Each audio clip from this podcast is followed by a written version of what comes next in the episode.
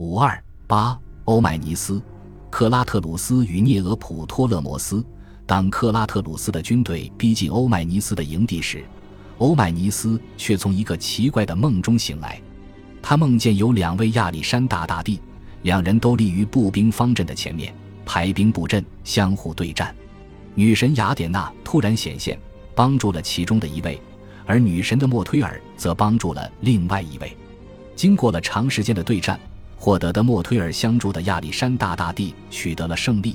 女神用麦秸为他的冠军编织了一顶王冠。欧迈尼斯向营帐外望去，附近山丘上种满了丰饶的谷物。他确信这个梦预示着他将在即将到来的战斗中取得胜利。而当欧迈尼斯从自己的密探那里获悉克拉特鲁斯采用雅典娜与亚历山大作为军队的口令时，他就更加确定自己的猜想了。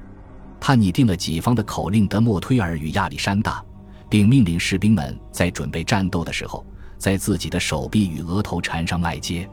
一位亚历山大大帝与另外一位亚历山大大帝的对决，欧迈尼斯认为这种意象指的就是他本人即将与克拉特鲁斯展开的战斗。数年之前，当欧迈尼斯还是一位谦虚的书记官时，克拉特鲁斯就已经是亚历山大大帝麾下最为伟大的将领了。彼时，欧迈尼斯绝不会有此非分之想。但是在这些年里，欧迈尼斯在亚历山大大帝统治核心的地位逐渐升高。国王曾派遣他指挥一支骑兵部队，而在此之前，从未有希腊人担任过这个职位。在国王在世的最后几个月里，他与亚历山大大帝关系密切，至少比被遣回马其顿并奉命驻留该地的克拉特鲁斯更为密切。现在是他，欧迈尼斯，一个出身不详的希腊人。率先奉王室之令而来，此时他是在为保护亚历山大大帝家族的权利而斗争。欧迈尼斯绝不会让克拉特鲁斯独占亚历山大大帝的口号来激励自己的军队，他也表示自己同样有权以亚历山大大帝之名而战。但是，欧迈尼斯不能让己方士兵知道自己将要与谁作战，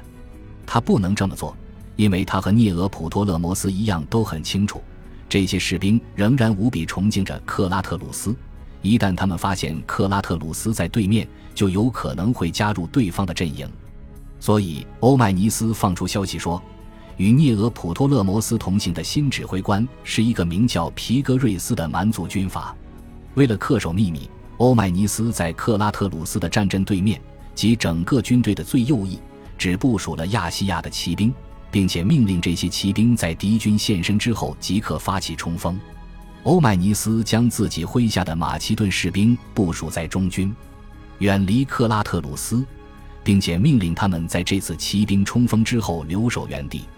欧迈尼斯并不想让他们与敌军的精锐方阵交战，也不想通过一句偶然的话语或者呼喊就让他们弄清对方到底是谁在指挥战斗。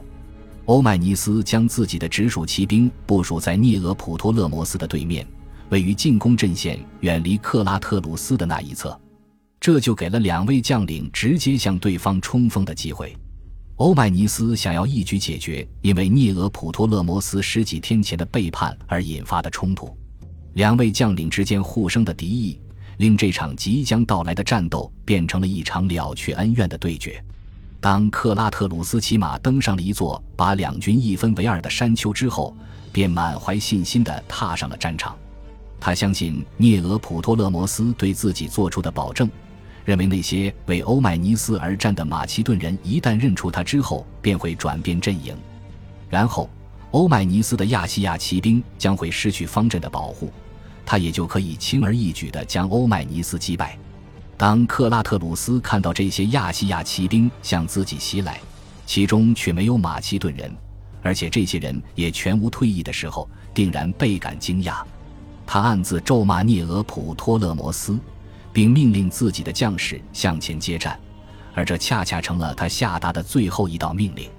关于克拉特鲁斯之死，有三种不同的描述。据普鲁塔克所述。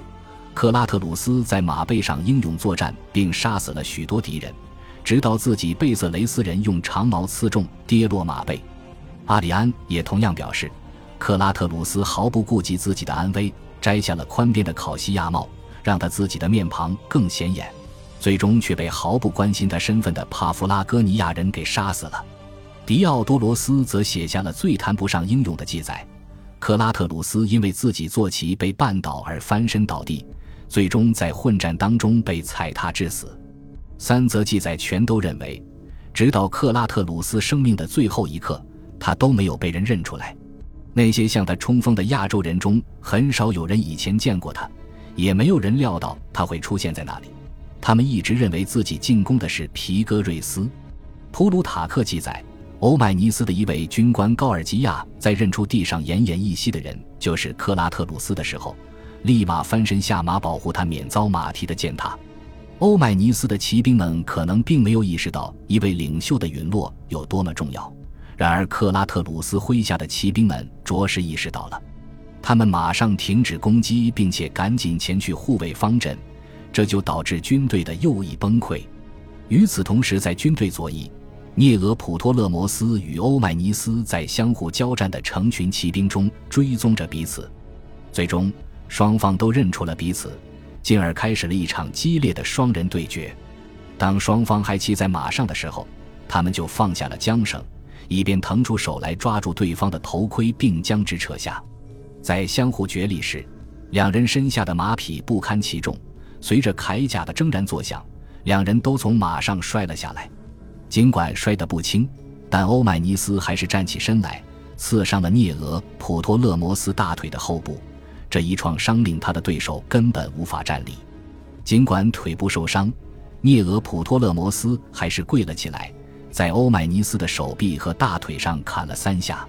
如果此时他还能够起身的话，肯定能够给欧迈尼斯造成致命的一击。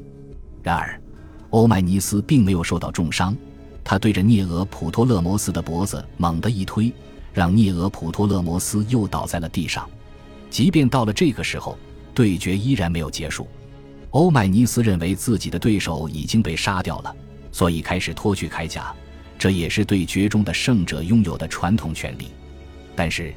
涅俄普托勒摩斯仍然还有力气刺出最后一剑。他这一剑直入胸甲之下，捅在欧迈尼斯的腹股沟处。虽然这并不算一道严重的伤口，但是和其他的创伤一起，给欧迈尼斯造成了大量的失血。然后，涅俄普托勒摩斯终于咽下了最后一口气，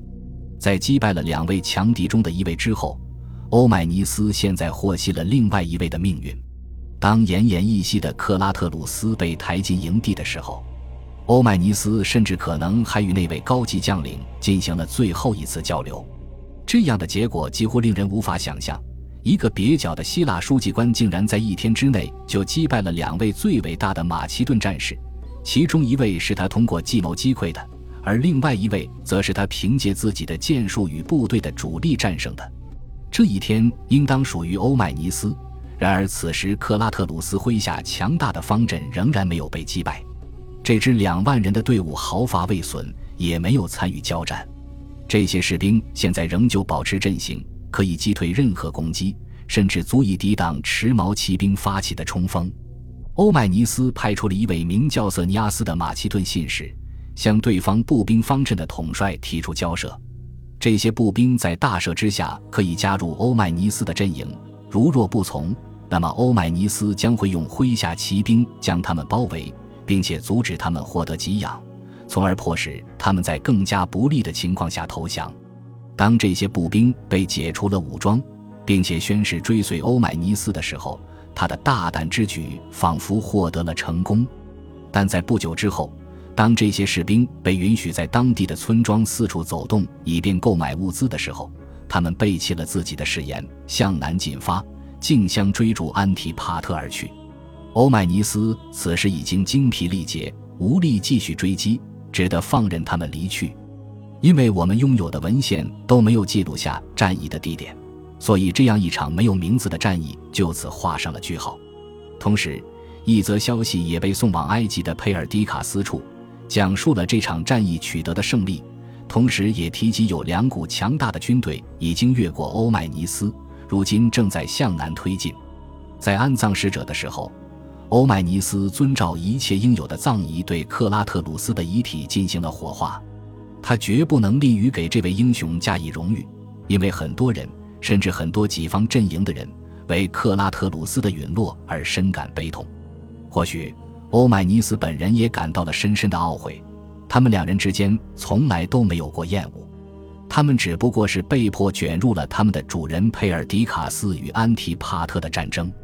欧迈尼斯将火化后的骨灰带在自己的身边，希望有朝一日可以送到克拉特鲁斯的遗孀高贵的菲拉那里。欧迈尼斯以战术家和战士的角色取得了胜利，但是他也认识到自己身为领导者的局限性。在这场新型战争当中，士兵的效忠对象一直飘忽不定，而将领们最佳的策略就是拉拢叛军，而欧迈尼斯在这一点上一直都处于守势。尽管亚历山大大帝的一些老兵，譬如那些在涅俄普托勒摩斯麾下服役的士兵，可能会在战败之后投靠他的阵营，但是那些来自欧洲的新兵拒绝这样做，哪怕他们的生命受到威胁，也不愿意做出让步。而欧迈尼斯甚至还要在交战时刻意隐瞒克拉特鲁斯的身份，可见他在士兵中是多么不受爱戴。假如欧迈尼斯给了克拉特鲁斯机会的话，他甚至只要露出自己的模样，就可以赢得这场战斗。虽然欧迈尼斯做了那样的梦，但他并不是亚历山大大帝。考虑到他的出身带来的劣势，他也永远无法成为亚历山大大帝。他拥有一流将帅的才能，却没有他们的名望。他的出身使他无法登上马其顿权力的巅峰，更不用奢求登上王位了。他自己也清楚这一点。在战役结束之后。